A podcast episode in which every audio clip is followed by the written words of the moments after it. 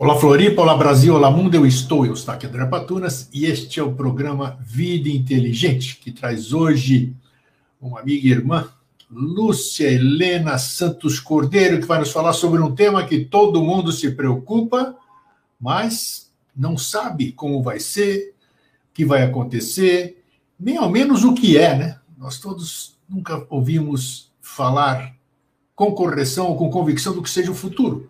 Futuro é tudo que não seja agora, no meu ponto de vista, né? E para mim também aqui o que vale é o agora. O aqui agora é o que é o, é o, é o que nos move. Mas daqui a pouco já é um outro agora, um futuro. A gente pode prever o que, que é o futuro. Existe futuro? Existe futuro para o futuro? Ah, então isso aí não é comigo, não. Eu estou aqui para questionar e vou convidar a nossa querida amiga e irmã Lucelena que é uma palestrante motivacional, entre outras graduações que vocês já conhecem, que vocês vão ver, já viram na chamada e vão ver no YouTube, para nos esclarecer sobre isso tudo. Eu tenho certeza que vai sair todo mundo satisfeitíssimo. Bom dia, Lucelena, como você está? Bom dia! Eu estou bem e ainda honrada né, em estar com você, porque quem é assídua que fica assistindo Vida Inteligente. Hoje estar aqui, eu acho que é o prêmio 20 do ano 2020. Mas é gostoso, né? Então, isso, ah, isso, é... isso que é bom a gente ter esse, esse ambiente fraterno. Você sabe que aqui o meu programa nunca teve pauta também, né? Porque assim eu não sigo roteiro nenhum, me vem alguma ideia na cabeça, então é, muitas vezes as pessoas se sentem inibidas, né? E quando você, quando você conversa com algum irmão, vamos dizer, com algum amigo, você fica mais à vontade para poder se expressar, sem essa preocupação de câmarazinha, que isso não significa nada, né? Nós estamos aqui conversando, somos dois caminhantes, né? Somos duas pessoas que estão procurando, então vamos lá. Então continua aí. Você quer falar alguma coisa? Quer se apresentar mais, mais profundamente? O que você quiser. Não, eu acho que você já me apresentou. Eu acho quando a gente diz nós estamos, né? E você já falou, estou, e o seu nome, eu estou, Lúcia Helena, eu acho que isso é a, a grandiosidade, a essência nesse momento estar contribuindo para um bem maior. Então, Lúcia Helena está aqui mais do que a profissional, a estudante, a acadêmica. Não, eu acho que nós estamos enquanto essências humanas aqui no mundo. Muito bom. É isso aí. Então, eu vou deixar você seguir. Eu vou perguntar, o tema de nosso, o nosso tema hoje, olha que para mim é complexo. Eu creio que quem ouviu, quem recebeu, quem recebeu a mala direta, deve ter falado, uai, o futuro do futuro? Nunca ouvi falar disso, o futuro do futuro. Então, vamos lá, palavra é sua. É bem interessante, né? Quando você me solicitou um tema, eu fui buscar aquilo que, na realidade, é o que mais instiga a humanidade. Se você estuda, e eu vou procurar contextualizar até para facilitar o nosso bate-papo, né? A humanidade ela sempre pré-ocupou-se, ou seja, ocupou-se previamente mente em saber o que vai acontecer no amanhã. Até parece a musiquinha, né? O que será o amanhã? Em vez de escrever a música, o que será que eu posso fazer hoje para que eu possa ter um amanhã diferenciado? Então, sim, esse tema de futuro, ele é, permeia todos os grandes seres que se debruçaram a estudá-lo, né? principalmente os filósofos. Dentro desse contexto, eu gosto muito sempre de buscar na filosofia, na mitologia, na origem da palavra, que é a etimologia, o que, que é esse tal futuro. Em termos de origem da palavra, ela vem do latim, futurus. E se você for, é o que todos nós sempre fazemos quando a gente não sabe alguma coisa, a gente vai aonde? No dicionário. Hoje o nosso dicionário é o Google, né? Que estão ali presentes mais do que um dicionário. Ainda você pode procurar em vários dicionários. Mas de uma maneira bem simples, se você for nesses dicionários, eles vão te uh, sintetizar assim: ah, futuro é o tempo que se segue ao presente. Aí você vai mais para o mundo dia a dia, o profano, já vem assim: ah, o futuro ah, é aquilo que está pré-estabelecido como sorte, como destino. Outros já vão dizer: não, o futuro é o resultante das nossas ações hoje, aqui no presente. Uhum. Se você se aprofunda numa escola iniciática, que é a que nós buscamos, né, já vai dizer: este é o que é o porvir, é o que está o devir, mas que já existe em ideação no mundo das ideias. E se você vem para o dicionário individual, quando faz pergunta para várias pessoas, cada um vai definir esse futuro de uma diferente maneira. Ou seja, ele não tem algo que una a todos em termos de conceito, né? Quando você vai para a área comportamental, que é mais a minha área de trabalho, né? As pessoas, aí o pessoal diz: futuro é mais do que uma palavra, futuro é uma atitude, é como você se coloca em ação no mundo, né? Se você vai para um meteorologista, por exemplo, ele vai, a gente diz, é um método especulativo, ele diz: olha, Lúcia, os últimos dias estão se aproximando nuvens e nimbos e não sei o que. Ele vai dizer que por essa probabilidade, então o futuro amanhã depois vai chover. Um exemplo. Né? Se você vai na ciência, ele vai buscar evidências nos últimos anos, como as coisas vêm acontecendo e tendem a se repetir no futuro próximo. Se você vai na astrologia, olha que coisa louca, né? Interessante, sim. É, se você vai lá na astrologia, ele vai dizer: os astros não determinam, mas eles sinalizam que se você nasceu nesse dia, eu nasci no dia 17 de dezembro, às 4h15 da tarde, então ele vai dizer que existe a possibilidade de eu ter tais comportamentos e atitudes ao longo ali da minha vida. Eu conversando com um economista, e eu fiz isso quando você me convidou para falar sobre esse tema, eu conversei com várias pessoas de diferentes áreas, né? Um amigo meu que é brilhante em economia, pós-doctor, todo, ele falou assim: ah, para nós, futuro, Lúcia, olha que legal. É um valor prometido. Eu falei, como assim, né? Ele falou, não é, porque na economia, quando alguém, por exemplo, e ele é da área de investimento, claro. quando alguém vai investir algo, eu preciso assegurar num futuro que pode ser dois, cinco, sei lá, o tempo que ele vai deixar ali o seu dinheiro, qual é a rentabilidade futura prevista. Ou seja, se você vai buscar lá no bem passado, né, das idades, na sabedoria das idades, onde já existiam as pitonisas, as sibilas, os oráculos, que era exatamente para prever, entre aspas, aquilo que já estaria estabelecido para o futuro. Se vai para um vidente, ele vai dizer que ele já está vendo, né? Vidente é aquele que diz que já está vendo efetivamente o que vai acontecer. Outros vão buscar essa resposta desse tal futuro, vai nas runas, vai nas moedas, vai no tarô, vai no Sting. Outros vão, uh, numa amiga minha, ela faz com os quatro elementos, ou seja, agromancia, quando ela pega um punhado de terra. Ela a minha vai... mãe via na xícara do café, a minha mãe via na borra do café. Isso, bem lembrado, na borra do café. Ela, de vez em quando, ela diz, não, eu leio nas ondas eu pego uma vasilha com água, é hidromancia. Olha se. Eu, se vai no, no, estudar no fogo, é piromancia. Se vai na, na, olhar as mãos, né? As linhas, é quiromancia. Grego é um. Ah, e agora tem os traços. Né? Isso, Já tem é. estudioso das expressões faciais e corporais, porque a boca fala e o corpo denuncia. Menino, posso te chamar de menino, né? Porque claro, eu também me sinto menina, menina aos 67 anos, me sinto assim.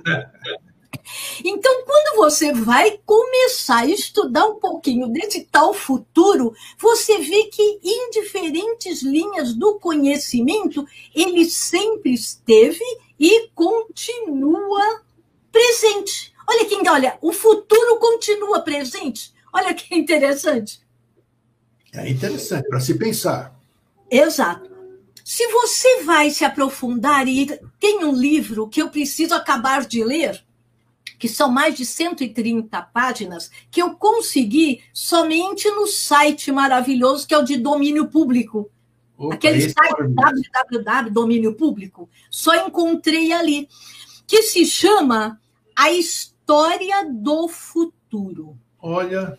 De Padre Antônio Vieira. Olha lá, Padre esse, Antônio esse, Vieira. Esse é o Padre Antônio Vieira, aquele famoso ali ou não? Isso, aquele que tem os sermões. O Isso. que é o, é o que a história lembra dele como estalo de Vieira. Lembra que ele, menino, já querendo ser, porque ele foi teólogo, filósofo, ele foi assim uma, um monte de coisas, e em criança ele já queria seguir essa, buscar essas respostas. E ele se candidatou lá no monastério para trabalhar, limpar e etc. Então, reza a lenda que um dia ele estava lá fazendo aqueles serviços bem humildes, que ele teria batido em alguma coisa, ou a cabeça, outros dizem que não caiu, mas ele ficou estático, que ele teve como uh, um estalo.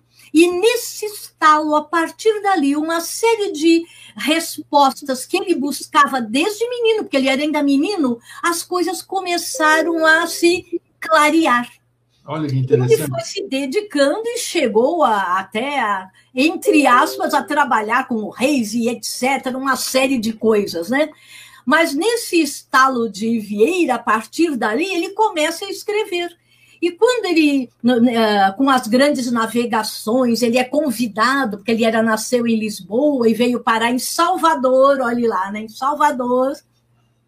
Ele começa a escrever, escrever, e um desses livros que eu só tive acesso, como te falei, no domínio público, que se chama A História do Futuro. Vou até anotar aqui para depois tentar achar também. Aí eu posso te mandar, porque eu já baixei no download. Ah, viu? por favor, então, isso. posso lhe mandar. E ele começa dizendo que o maior apetite humano é sempre buscar notícias sobre os tempos vindouros, né? porque ele era português, então sobre os tempos que estão por vir.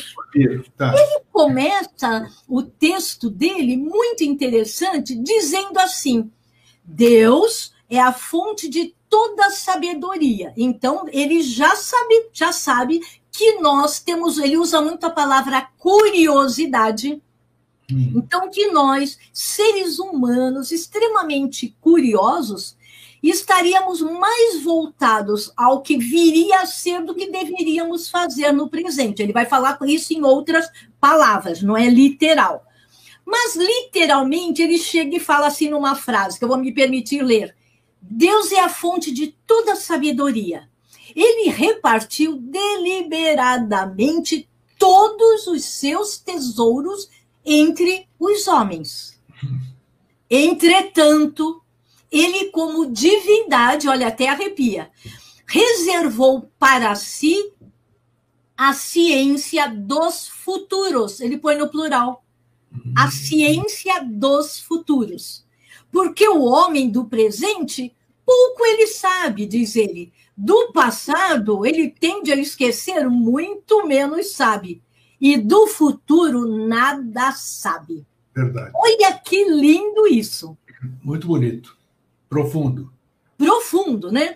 Platão já dizia algo nesse sentido da ciência dos futuros e ele reafirma, né, que isso é que distingue exatamente a divindade do ser humano, mas que isso é um atributo privilégio da divindade.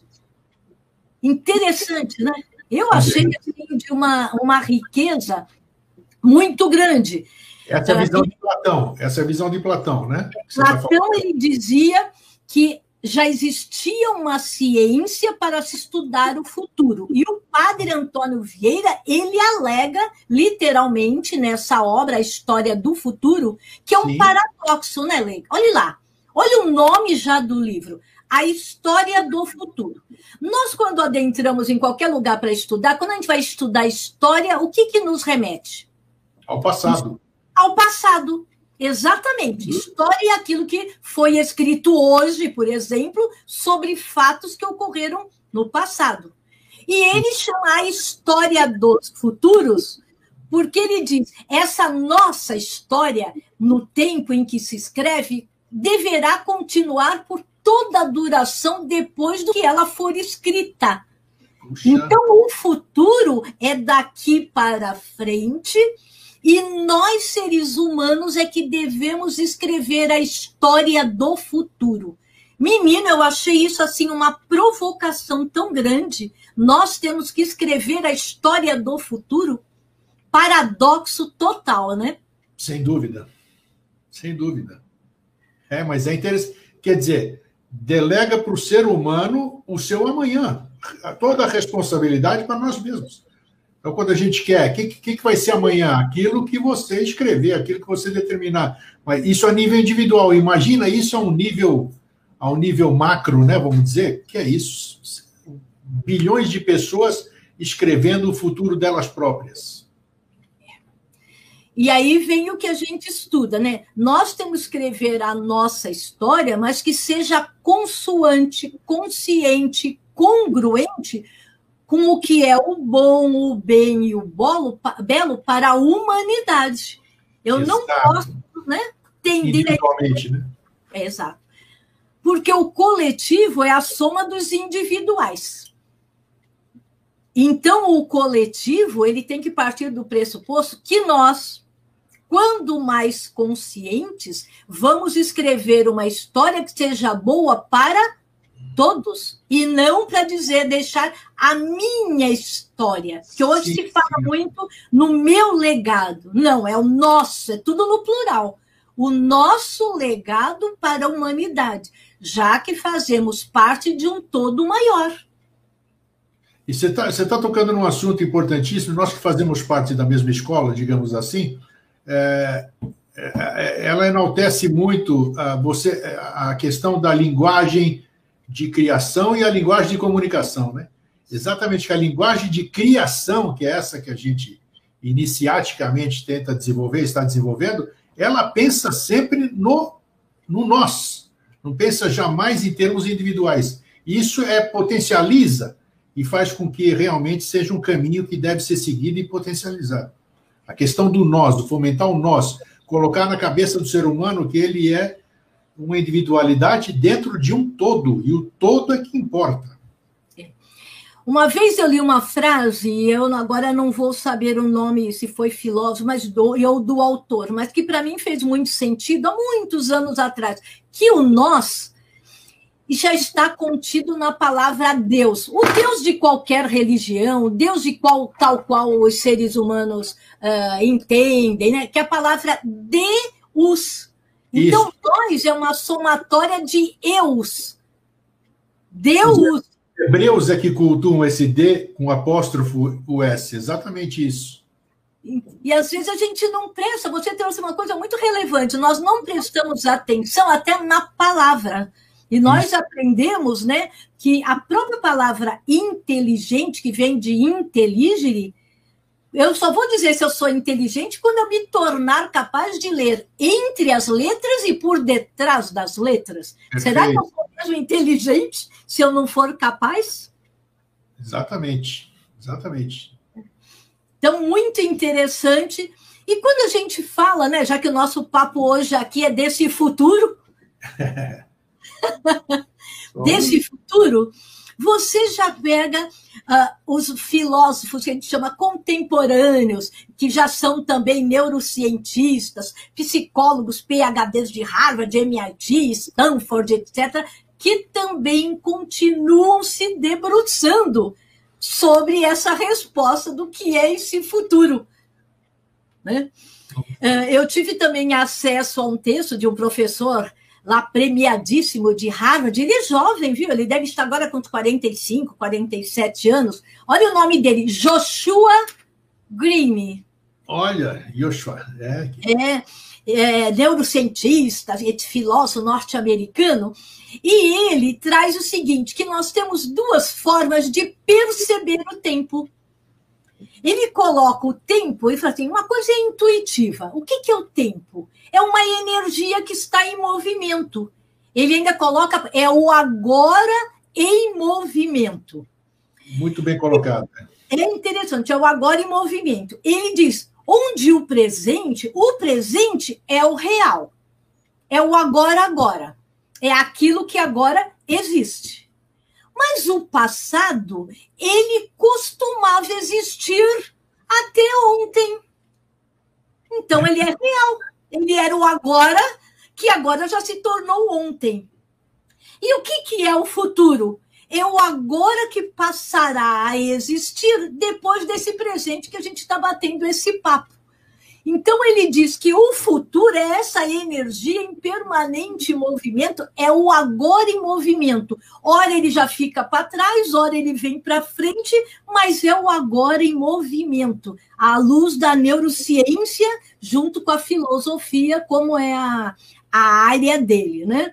E quando ele fala, e aí eu me lembrei que até dá para a gente fazer aqui uma analogia, quando ele fala que também o futuro ele é uma dimensão a ser pensada. Então, por exemplo, eu, eu estou aqui em Santos, eu moro em Santos, né? nós somos uh, cidadãs planetárias, a gente está no mundo inteiro, mas eu moro aqui nasci em Santos. Então, ele diz assim: você está em Santos, então aqui é o seu agora.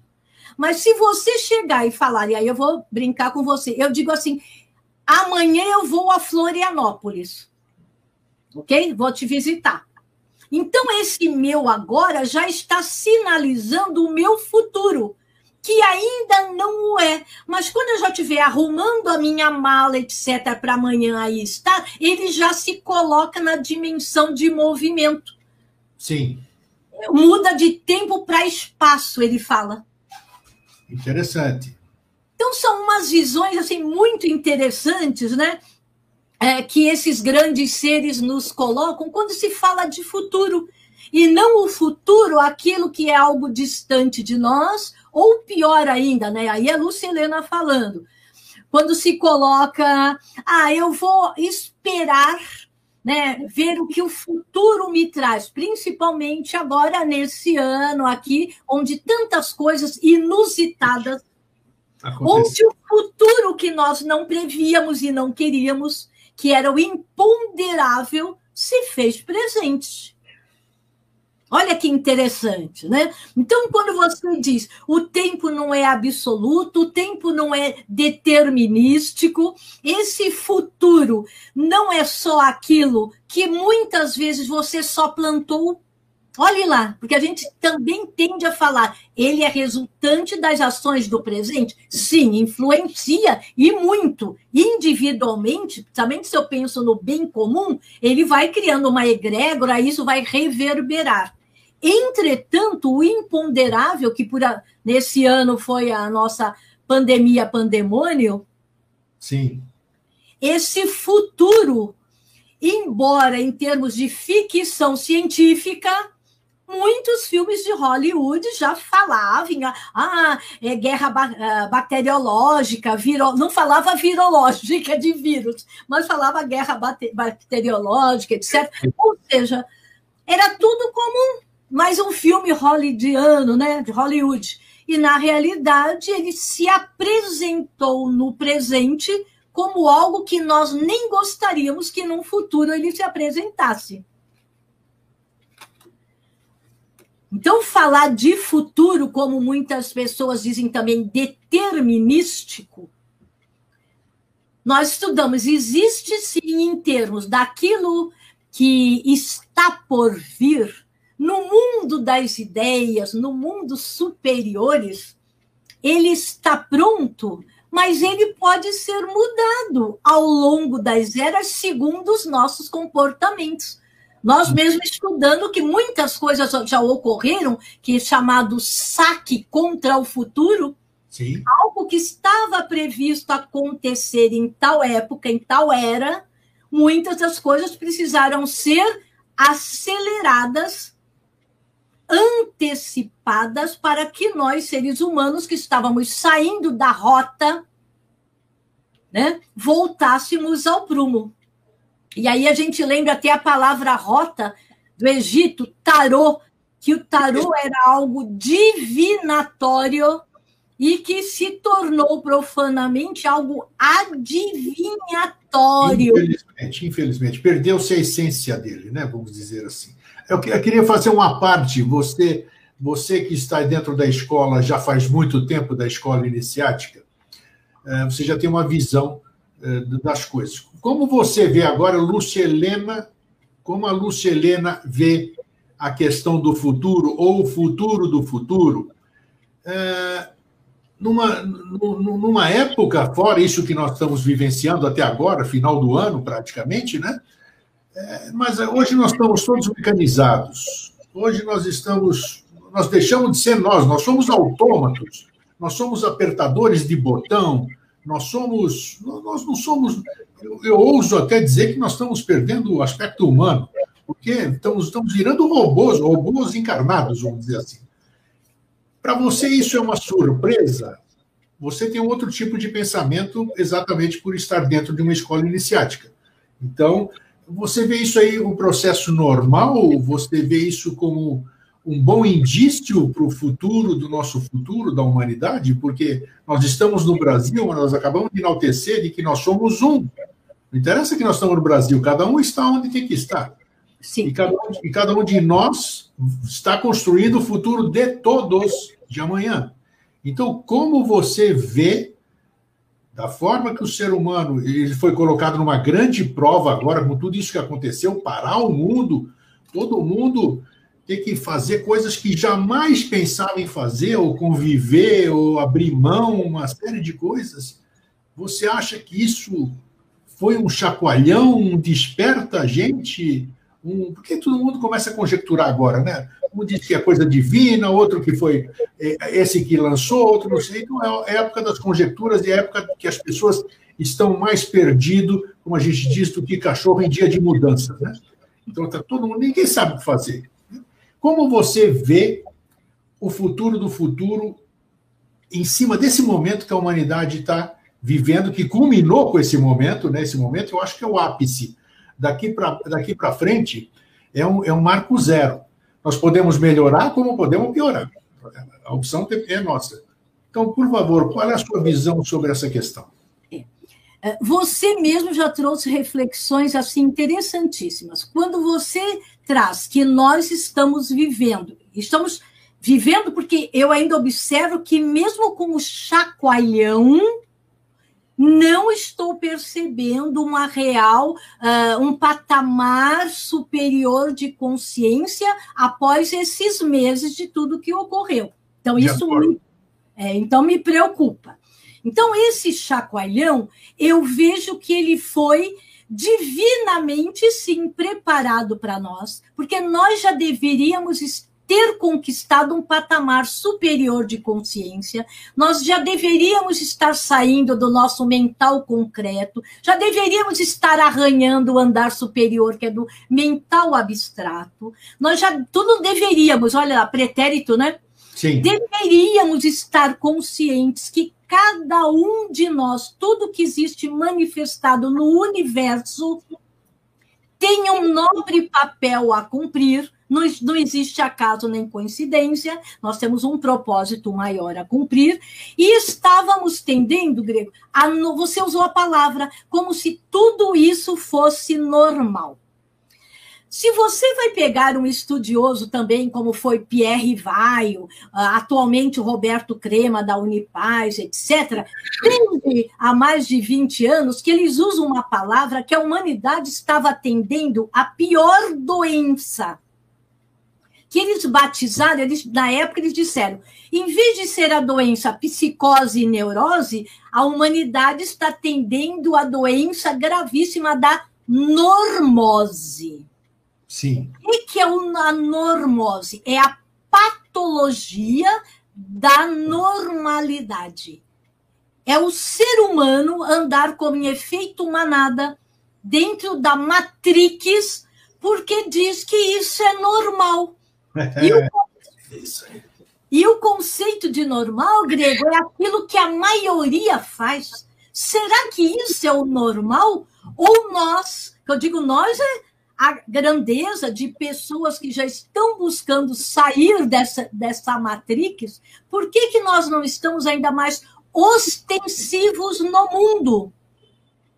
Por que, que nós ainda buscamos esses conhecimentos na escola da vida, nas escolas da vida, né, quaisquer lugares onde buscamos conhecimentos, mas nem sempre colocamos no palco, no teatro, que é escola, teatro e reconexões superiores, né? O triângulo. Então, o mundo é de um excesso de informações, mas não trabalhadas para se tornar conhecimentos, e muito menos em sabedoria. Mas o eterno, eu chamo de eterno, né? Cada um chama de Deus, eu, tudo. Eu gosto de chamar de eterno porque eu não, eu não gosto de batizar. Para mim é uma energia tão fantástica que nem nominá-lo seria uh, reduzi-lo, e ele não tem né, essa redução. Então eu acredito que seres humanos, a palavra ser humano, criatura humana, ele já no seu sufixo mano-humanas já definia que nós somos, vem do sânscrito, mente, criatura humana, criatura pensante, porque mana, manos é mente, ser pensante, né? Se nós somos seres pensantes, e se junto com essa mente prodigiosa nós ganhamos, aí o pessoal brinca que é presente, vou brincar com você, presente de grego. É. Ganhamos o livre-arbítrio ou seja, olha, você é um ser dotado de mente, mas terá que escolher na polaridade entre o bem e o mal o tempo todo, porque tudo lhe será ofertado. E aí vem um filósofo e diz: tudo me é permitido, mas nem tudo me convém. E o convém, ele é através da minha livre escolha, eu é que vou escolher o caminho. Então, quando você me pergunta a minha opinião tudo isso está acontecendo, eu acho que aconteceu, e espero que não perdure muito, porque a humanidade estava exatamente fugindo do caminho traçado. Nós já deveríamos estar na curva ascendente da parábola, né? Uma curva ascendente, pensando nesse todo. E o que, que nós fizemos? Nós estávamos desmatando, poluindo, matando, violência de mulher, de criança, uma série de coisas, desvirtuando da rota, do itinerário. Então, esse chacoalhão cósmico é para nos tirar desse padrão, dessa normose, dessa patologia. Porque nós, aí os latinos né, dizem ad majoras natus. Nós somos seres nascidos para coisas muito maiores e nós estávamos, ou ainda estamos, precisamos até pensar se estávamos ou se ainda estamos, passado ou presente, nos minimizando. Se nascemos para coisas maiores, é pensar no todo. Será que nós estamos nos autolimitando, auto-sabotando e sabotando a evolução da humanidade? Que é pior, que eu posso me sabotar. Problema meu. Mas não estou sabotando a evolução da humanidade? Então, quando a gente diz o futuro do futuro, é sim a somatória das ações individuais, mas que o imponderável, a qualquer tempo, ele vai agir se nós, nesse afã nosso de começar a fazer de qualquer jeito, não fizermos aquilo que contribua para o bem de todos, o bem maior. Como, como você vê isso aqui? Nós estamos aqui, vamos dizer, é, o ser humano, eu, você, todo mundo, é, dentro de uma de estatística, né? só de estatística. A estatística está aí, é número, ciência. O ser humano vive determinado número de anos. Né? Então, gente, pô, eu já estou preocupado aqui. Eu vou fazer 70 o ano que vem, daqui a, daqui a pouco, né? E eu não estou preocupado comigo. Eu estou preocupado com exatamente sobre esse futuro. O futuro de quem? O futuro de quem eu deixo, dos meus descendentes, e o futuro do trabalho que eu realizo, que eu realizo um trabalho em prol do próximo. Eu já disse muitas vezes, eu prefiro estar vivo aqui, é, em corpo físico, do que ter uma plaquinha com meu nome. Ó, oh, o grego foi um cara legal, ele fez isso, ele fez aquilo, mas já era o grego, já foi embora. Então, é, é, essa questão de você ter um certo tempo para realizar, ela é um fator limitante e preocupante. Como o ser humano pode superar isso? Você está dizendo isso do, do, do, futuro, mas existe um fator limitador que é exatamente esse tipo de preocupação. ou a pessoa se sente incapaz por N motivos, né? Tem os seus problemas e tal.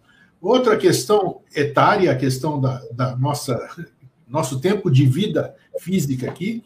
Então, existem fatores, como é que você vê essa superação desses fatores para que a gente possa começar a pensar diferente? Né? Porque é um momento é único, como já acabamos de falar. É, nós podemos piorar como, como melhorar como humanidade. Apesar de que eu não vi, até o momento, apesar de estarmos já no fim do ano e perto do fim de, desse, desse problema, aparentemente, eu não vi grande evolução em termos de comportamento. Você viu quando liberaram algumas coisas, as pessoas voltaram a fazer exatamente as mesmas coisas que faziam antes. Aparentemente, eu não estou na cabeça das pessoas, eu estou falando em termos comportamentais. Então, é o, como você orienta, Lucelena? É, é, é, complexo, né? É, porque a gente fala, a, a gente fala, é muito bonito a gente estar tá falando, né? mas na prática a teoria é outra mas existem alguns fundamentos que a gente deve seguir para a gente poder ir embora daqui um dia e dizer, pô, que legal, eu deixei boas sementes. O tempo que eu permaneci aqui, não interessa se foi cinco anos, se foi dez, se foi oitenta, mas eu deixei boas sementes para o futuro da minha espécie. Bom, como que eu vejo e dentro também, dentro de tudo que nós estudamos, né? Se você pega algumas interessante, né, que o professor Henrique, ele quando fala de futuro, ele não fala do futuro tal qual a que nós humanos falamos. É interessante, porque para nós o futuro é assim, ai, principalmente em final de ano, que todo ano você escreve que vai na academia para emagrecer. Isso vai emagrecer. Que você vai fazer o inglês que nunca fez, é. que você vai mudar de emprego porque não está satisfeito com o chefe, que você vai casar ou descasar porque não está feliz. Agenda de todo dia 31 de dezembro de todos os anos pegue a maioria das pessoas, e às vezes eu até me incluo, porque eu guardo as agendas sempre dos últimos cinco anos. Eu falo, mas eu repeti o que eu coloquei o ano passado, é sinal que eu não construí o que eu mesmo queria para mim. É interessante isso, né? Sim. Então, nos poucos, propositadamente, aí quando eu li o livro, ou parte que ainda não terminei, o do padre Antônio Vieira, que ele diz que a divindade reservou para ele as ciências dos futuros, aquilo que eu havia lido pouco, que eu digo assim, ele também estava escondendo de nós, né, o professor, uma das frases, que estava até tarjada no artigo da época, é que um novo mundo é reflexo. Olha lá, um novo mundo ele não usa a palavra futuro. Um novo mundo é reflexo de um novo homem. O professor Henrique José de Souza disse essa Exato. frase. É um novo homem. O que, que eu entendi? Aí é Lucilena, porque a ah. frase é essa. A minha interpretação com essa mente aqui foi que é um homem, não é uma Lucilena que vai embora e vai nascer, nem isso de novo. É uma Lucilena que agora busca ampliar o seu estado de consciência, e à medida que busca ampliar o estado de consciência, eu não vou ficar melhor nem pior, mas eu tenho que agir de forma diferente no mundo. Então, é uma nova Lucilena, com um patamar pouquinho superior de consciência para agir no mundo. Então, quando a gente se fala né, que a esperança da colheita está nas sementes, nas sementes. quem são essas sementes? Muitos só colocam as crianças e os jovens, mas nós somos crianças e jovens. Nós trazemos essa semente em potencial. Será que desde criança e da nossa juventude nós nos permitimos que essa semente emergisse para aquilo que ela veio?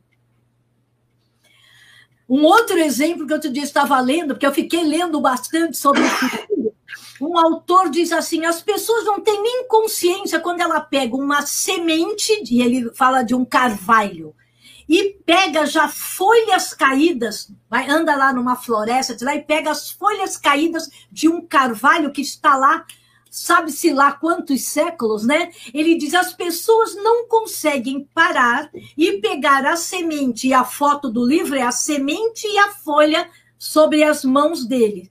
Ele diz que não existe o, o futuro ou o presente apenas são estágios diferentes pelas quais essa semente se permitiu vivenciar. E Mas... na sua pergunta, olhe lá como vai as coisas, a teia, né, vai se costurando com o que você trouxe. Nós não nos é dado também saber quantos anos nós vamos viver. Na medicina tradicional chinesa, diz: nós somos seres humanos preparados biologicamente para vivermos bem, físico, mental, emocional, até 120 anos.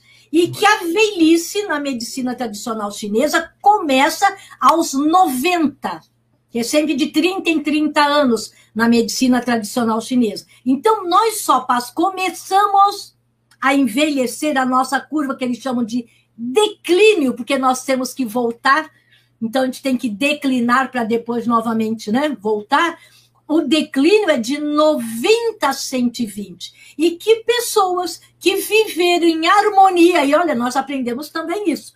Quem vive em harmonia com as leis da natureza, com as leis universais, tendem a cumprir o período, que são quatro períodos de 30 anos cada, com, com plena saúde. Porque as pessoas ficam muito presas a tempo de vida.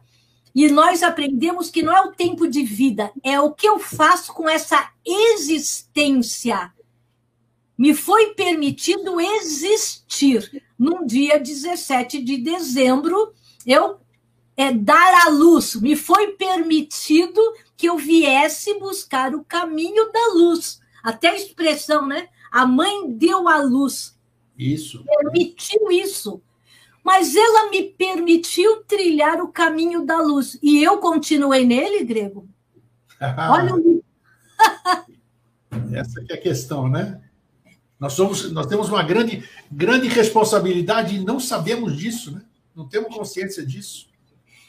E eu acho que, olha, novamente, eu gosto quando você, porque você traz aquilo que precisa ser dito, né? No mesmo momento. Nós temos responsabilidade total sobre isso. Sem total. Dúvida. Não sei, nem quero saber quanto tempo eu tenho de existência. Mas eu, se eu partir do pressuposto que se amanhã eu não mais vou estar aqui, e o amanhã seria o futuro possível, Sim. o único futuro possível, talvez, olhe lá, talvez fosse amanhã, porque pode ser que eu vá embora aqui e agora, como já aconteceu, pessoas alegres, falantes, né? E ali lhe é cortado o filme. Perfeito. Então, se eu ainda pensar, se me for permitindo amanhã, o dia seguinte, o que, que eu vou construir hoje para que eu tenha uma base para continuar trabalhando amanhã? Grande reflexão. Essa é uma reflexão que devemos fazer agora, assistindo esse programa. E amanhã? E amanhã, quando eu acordar amanhã, se eu acordar amanhã, o que, que eu tenho para contribuir para mim e para a humanidade? É, uma, é, uma, é um bom começo, né?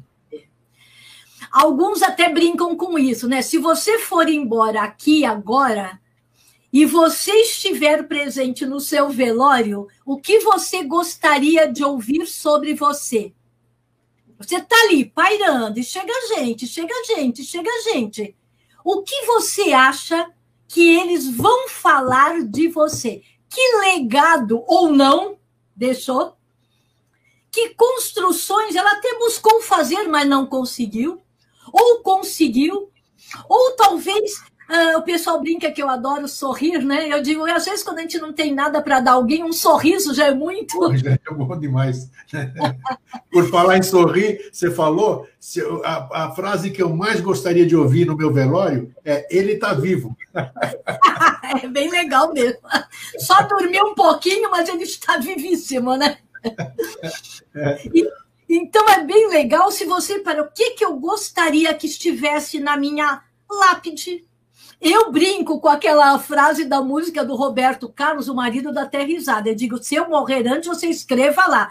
Se chorei ou se sorri, o importante é que emoções, emoções eu vivi. É isso aí. É isso aí. Tem que ser assim. Porque né? eu me permito viver, vivenciar, experienciar ao longo da existência que me é dado. Esse período que me é dado a existir é para que eu busque manifestar o melhor de mim. Que todos nós temos esse. É tudo dual, mas o nosso aspecto, o melhor, deve prevalecer ao longo dessa existência. Não tenha dúvida disso, claro. Sim. E eu tenho, tenho, tenho, tenho um querido amigo e irmão, que você conhece muito bem, que é o Jorge, né? Ah, gosto de. E ele, e ele disse, ele disse e chamou a atenção de muita gente, a minha também, inclusive, né? Porque ele falou: olha, aproveite, é bem inerente ao que nós estamos falando assim, aproveite enquanto você estiver no corpo físico para realizar tudo que você precisa, o que você tem que fazer aqui. Porque depois do corpo físico, você já não realiza mais absolutamente nada. Então, você já pensou você embora? Nós somos de uma escola iniciática. Sim. Nós não sabemos a hora, como você acabou de dizer. Aí nós acordamos no outro mundo. De repente, e a gente percebe do outro lado que a gente deixou de fazer um monte de coisa, como você acabou de dizer. E aí, por mais preparado que você possa estar, por mais do que isso aquilo, você não pode mais fazer absolutamente nada. E deve ser terrível você se sentir dessa forma. Né? Você não acha? Eu não só acho, como eu me preocupo. Olha lá, me preocupo claro, previamente. Claro, porque, claro. Né, os estudos mais uh, nessa linha diz que quando fala as outras religiões, as outras filosofias que honramos a todas, sempre usam muito a palavra julgamento. Mas Isso. nós não seremos julgados pelo outro, nós vamos nos defrontar com o nosso verdadeiro Nossa. eu é o pior juiz. É Nossa, esse eu crístico, essa centelha divina, né? Ela vai me olhar, entre aspas. Será que ela vai se admirar com os feitos que eu busquei implementar na vida, no palco, no teatro da vida? Ou ela vai dizer, você se pré-dispôs antes de descer ao palco a fazer tais coisas, por que não o fez? E nós vamos responder é para nosso eu mesmo. Deve ser cruel, né, Grego? Você tem que buscar resposta. Por que, que eu não fiz aquilo que eu vim para fazer? Eu tenho, ao longo desse tempo, ao longo desse tempo, como a gente vai, vai amadurecendo, né? Sim. E a gente vai mudando pensamentos, ideias, verdades, uma série de coisas. Eu tenho um amigo, um verdadeiro irmão, ele é espírita, espírita aquele ferrenho, adepto, né, é. o, o João Carlos, né? Eu digo, João, o problema não é morrer, vamos dizer assim. O problema, eu digo para ele, para mim, para mim, o grande problema é eu chegar em algum lugar e saber que existe esse outro lugar. Aí é que é a questão. Na verdade, mesmo, você já parou para pensar nisso? Porque é muito, muito, muito bonito você apagou, chegou tua hora, apagou, acabou. Acabou, resolveu tudo, você não precisa pagar mais nada, suas dívidas ficaram. não, não é? Karma, Dharma, tudo que você pode imaginar. Agora, você acordar num outro lugar e saber que esse outro lugar existe, meu Deus, essa que é a grande questão. Nós que somos cara de pau suficiente, ousadinhos para buscar essas respostas aqui e agora, que nós não sejamos pegos distraídos, né, Grego? Ah, não sei, não. Eu, eu seria pego ainda. Me preocupa demais isso aí. Acho que a gente não deve. De, nós devemos nos preparar para não sermos pegos distraídos. Porque deve ser também muito difícil você falar, nossa, passei 60, 70, 80, 90 anos é muito tempo inteiro, porque pra, para o deus da mitologia Kairos, que não é tempo nem espaço, mas para o Cronos, o Isso. cronológico, 90 anos é bastante. O Sim. que você fez em 90 anos de existência e você se defrontar com você mesmo e não ter deixado nenhum legado para a humanidade. É isso aí. é complicado a gente parar e pensar sobre isso, né? Entendo, Nós aprendemos. É, é bom a gente tocar nesses assuntos aí, porque deve ser questionamento de muita gente. Sim. Muita gente deve pensar igual assim, eu ter essas mesmas mesmas dúvidas. E aí, aí, como é que vai ser? E aí, ficam ouvindo a gente na esperança de que a gente possa trazer alguma luz, né, vamos dizer assim. É, aliás, nós temos que ter a humildade de dizer que o que nós conversamos é aquilo que nosso estado de consciência nos permite interpretar, que oh, pode ser tudo errado, pode ser que não seja nada. É a nossa visão pode ser distorcida, eu tenho que mudar a lente. Isso, isso, isso que é importante. É assumir, assumir exatamente aí. Segue adiante, vamos lá. Tá bom, tá boa a conversa. Quando a gente fala que nós precisamos assumir a nossa mediocridade, e as pessoas ficam muito chateadas, né, com a palavra medíocre, mas estudos, e aí já não é, é mais até organizacionais. Há quatro anos atrás fizeram uma pesquisa para saber pessoas que agem diferente no mundo, seja profissionalmente, seja nas suas comunidades, nas suas escolas, não importa, no seu bairro, no seu prédio, fizeram uma pesquisa e o resultado, na época, depois foi até publicado na revista Exame, etc., é. que somente 5%, somente 5%, e eles entrevistaram mais de 10 mil pessoas, dessas pessoas é que fazem já diferença nos seus micro-universos visando o universo todo. E o restante foi publicado com a palavra assim: entretanto, 95% passam pela sua existência de forma medíocre. Putz, é um... E o medíocre, o pessoal ficou muito bravo, segundo os editoriais lá, né? Porque ah. não entenderam. Eu, por isso que eu gosto de estudar a palavra. A palavra medíocre significa mediano. É aquele ser que passa pela sua vida sempre mantendo-se na média. E ele se orgulha isso, disso. É aquele aluno que, numa prova de 1 a 5, ele tira 3. Isso. E ele chega e se orgulha. Ah, eu estou na média. Ou o profissional, né, que numa empresa, numa avaliação de desempenho, ele tira o 3 e ele também, olha, estou na média lá do pessoal. Quando nós sabemos né, que seres humanos não devem buscar a média, nós devemos buscar o topo. O topo significa quando eu me permito levar o melhor de mim, e quando eu levo o melhor de mim, eu possibilito que eu vou levando outros comigo, que são os que os Budas os Budas, quando atingem né, os ungidos, os iluminados, Cristo, Krishna, Buda, Kunaton, e quando eles chegam ao topo, eles não ficam lá na glória do, da iluminação. Ao contrário, eles permanecem buscando pessoas para conduzi-las todas a esse topo. Exatamente. Então, nós passarmos uma existência na média eu penso todos os dias, eu tenho 67, eu não quero que o resultado, quando eu me defrontar comigo, o meu eu diga: Nossa, Lúcia, que vida medíocre que você teve. Chato isso, com certeza. Puxa. Eu acho que até me dói só de pensar, hein? E aí você não poder fazer mais nada, né? Esse é o problema. Esse é o problema. Esse. E se você ainda pesquisa esse futuro você vai entrar nos Googles da vida, vai, tem até artigos batizados assim: o futuro está na moda. Vírgula, que bom. Por quê?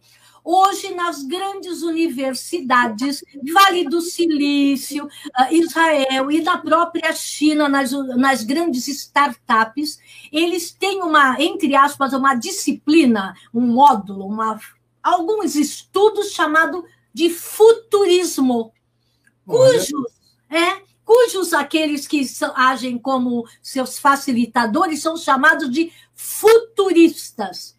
Mas não o futurista no sentido de que vai adivinhar o futuro. Não. Não é isso, não é adivinhar o futuro, é que futuro nós queremos para a humanidade que precisamos construir no tempo presente, que é o que eu tenho. O tempo presente é o que me é dado, é o aqui e agora. Acabamos de dizer que podemos estar aqui no mesmo minuto seguinte não mais estar. Então, quando dizem, você vai pesquisar, você vai entrar, encontrar muita coisa, futurismo futurista, nesse sentido, dentro das grandes universidades, são as matérias mais procuradas, seguidas pelo de felicidade, porque muitos associam que a felicidade está sempre no tempo futuro. Olha que coisa triste. É, realmente, é algo a ser alcançado ainda, né? e não aquilo já ser vivenciado hoje. Perfeito. Eu acho triste colocar o meu futuro para claro. o amanhã que pode não existir. Eu claro. tenho que ser feliz aqui agora. Sem dúvida. Então, esse tema que nós aqui ousamos trazer, né, provocar, que é para provocar reflexões. Não, eu porque a pergunta que a gente mais ouve, existe futuro? É possível criá-lo? É isso? Bom, eu posso começar a criar se eu já pego aquelas crianças, os jovens, com uma educação iniciática, mas mesmo assim não existe só porque elas vão adentrar tais conhecimentos, eles vão vai colocá-las todas em prática. Que é isso que nós buscamos, é iniciá-las desde o nascer. Mas Exato. o livre-arbítrio, sempre a lei mantém aquilo que nos foi dado. A lei ela não boicota como aqui no plano físico, faz a lei e depois deturpa. Não, a grande lei nos deu e nos permite exercitar. Então, mesmo para as crianças que hoje buscamos iniciá-las no caminho do bem, do bom e do belo, nós não podemos assegurar que todas elas terão o bom, o bem e o belo no futuro. Depende dos caminhos que elas ousarem trilhar não só apenas isso, como eu acho um fator importantíssimo da nossa, a nossa geração e antes da nossa geração também, uma coisa chamada berço. Os pais, os tutores têm um papel importantíssimo na, na, nos, nos, bons preceitos né, para aquele jovem, para aquela criança, para aquele ser que está vindo, poder ter é, elementos, vamos dizer, ferramentas para poder estar sempre entre o bem o bom e o belo, como você acabou de dizer. Ele vai ter uma grande chance, mas é fundamental o papel dos pais no futuro dessas crianças. Outro dia eu fui, outro dia não, já faz alguns dois anos para cá, mas só que mais recentemente, ostensivamente, pensando Sim. nessa educação para essa nova era que começou esse ano em março com tudo que ocorreu, né? E uma das minhas falas, e eu cheguei até a levar na Lesp, em São Paulo, cheguei Sim. a Brasília, cara de pau, viu? Eu liguei, marquei horário, fui no Conselho Nacional da Educação ousada é e fui levar uma proposta. E todo mundo achou, ai, ó, que lindo, o ó, que lindo, mas depois vamos ver, ó, o depois do futuro que talvez não chegue e eu tenho que continuar provocando se eu acredito nela. A Sim. proposta exatamente está na educação integral e começa pela educação dos seres que geram as crianças, os pais. casados ou não, os seres que geram a criança podia ter virar uma política pública, né? Ou seja, quem gera uma criança para fazer jus a um pré-natal gratuito, por exemplo, passaria por esses ensinamentos, etc., durante os nove meses. Não é só trocar fralda e aprender a dar de mamar. Não. Isso, isso, isso. Esses pais seriam preparados na educação integral da criança e quando estivesse nas escolas do mundo formal, que eu tenho pavor da palavra, que é aquilo que te coloca na forma, por isso que eu não gosto da palavra formação, mas quando vai para uma escola, esses educadores também já tenham sido preparados com visões iniciáticas da integralidade do ser. Olha aí a probabilidade de termos sim esse futuro que a gente distancia mais rápido, eu acho que se torna mais presente. Por isso que quando falam falam do ano de 3005, né? Sim. Quem vai, para o bom entendedor vai entender. Eu, eu, eu creio que seja um, um bom tempo para que a gente possa, nesse, nesse espaço de tempo, implantar todas essas ideias, essas boas sementes, esses bigens, né, que a gente diz, para que Sim. tudo isso possa, a gente possa verdadeiramente construir o futuro que todos nós, pessoas de bom senso, pessoas que, que, que pensam nos outros, assim, no, que, que, que, é, que, agradecem por estar aqui agora, né, nesse momento, vivenciando esse momento, a gente possa fazer boas, boas semeaduras para o futuro. Né? A esperança da colheita reside na semente. Né? Sim. Então. É isso. Né? Então, quando a gente fala falar de futuro, eu digo, pense no aqui e agora, que certamente aquilo que está o por vir, o vir a ser, nós já estaremos contribuindo e muito.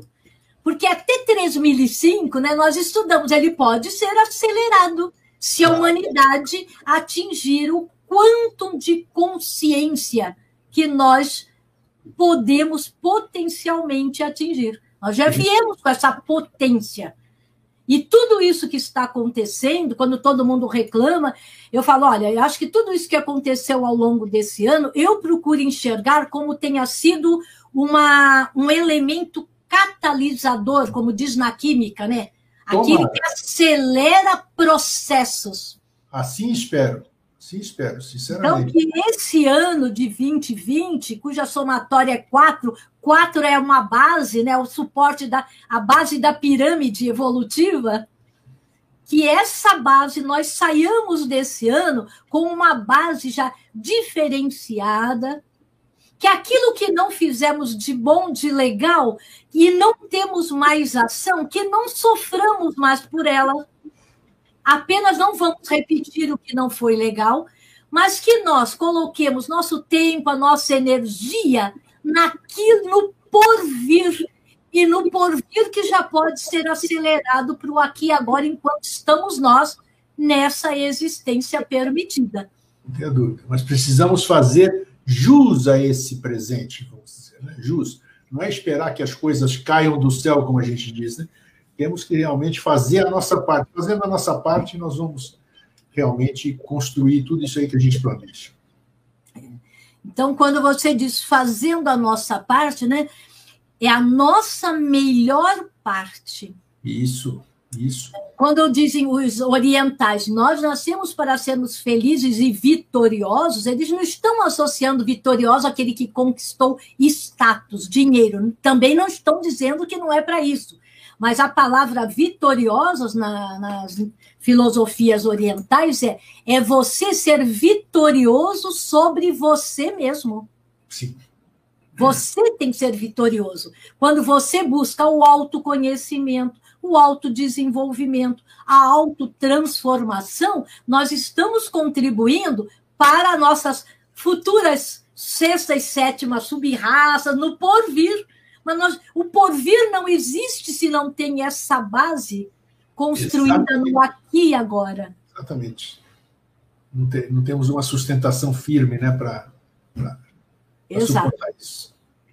Eu lembro que num dos livros, isso foi escrito em revista Ajudarana pelo professor, ele diz que já nos anos de 57, que ali ele estava encerrando um ciclo que ele chamava ciclo da desconstrução. Olha que interessante. Ciclo da desconstrução do que é desnecessário.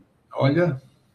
Porque a partir dali, nós seres humanos, e eu já tinha nascido, foi em 52, embora só esteja na sociedade há 26 anos, né? Mas Sim. quando a gente lê, nossa, ele falou em 57, eu tinha cinco aninhos. Né? Ele dizia que ali estava encerrando esse ciclo, né? ele estava desconstruindo o ciclo da, das coisas desnecessárias, porque deveria germinar, olha, em 57, o ciclo das coisas necessárias para o porvir. Olha que bacana. Né? Então, é de pensar e de assumir a responsabilidade. É autorresponsabilidade. Não devemos delargar, não é nem delegar. As pessoas tendem a largar a responsabilidade. Ah, mas eu não posso atuar. Todos nós podemos atuar em quaisquer espaços que queiramos. Na política, na medicina, nas artes, nós podemos atuar em todas as tônicas, dimensões do conhecimento. Todas. Mas nós temos que nos autorresponsabilizar por isso e nos colocarmos em ação diferenciada no mundo. Então, esperar, novamente a musiquinha, esperar jamais, né? Temos mais alguma coisa para colocar? Eu te atrapalhei muito, né? Falei demais. Não. Talvez eu tenha cortado as suas ideias. Aí você me desculpa. Não, eu, eu adoro, porque eu falei, eu gosto de fazer a tessitura na é. minha, no meu patamarzinho, fazer a tessitura, essa costura. Porque o gostoso é isso, pensarmos juntos. Filosofar, a palavra do filósofo não era aula, era conversar. Conversa é. e ação. As palavras usadas por Platão, Sócrates, Aristóteles é conversação. Conversação versar. Olha, nós estamos versando hoje sobre a palavra futuro e o que ela contém por trás dela, é evidente. Mas a conversação não para no conversar. Ele vai continuar a partir de hoje e não que para o próximo ciclo que está chegando, para colocarmos em ação. E aí sim nós vamos cumprir as nossas conversações para esse mundo que paremos de sonhar, né? Construamos e logo. Hoje nós jogamos aquela pedrinha no lago de águas calmas, né? Jogamos a pedrinha ali e já começou a ampliar os círculos.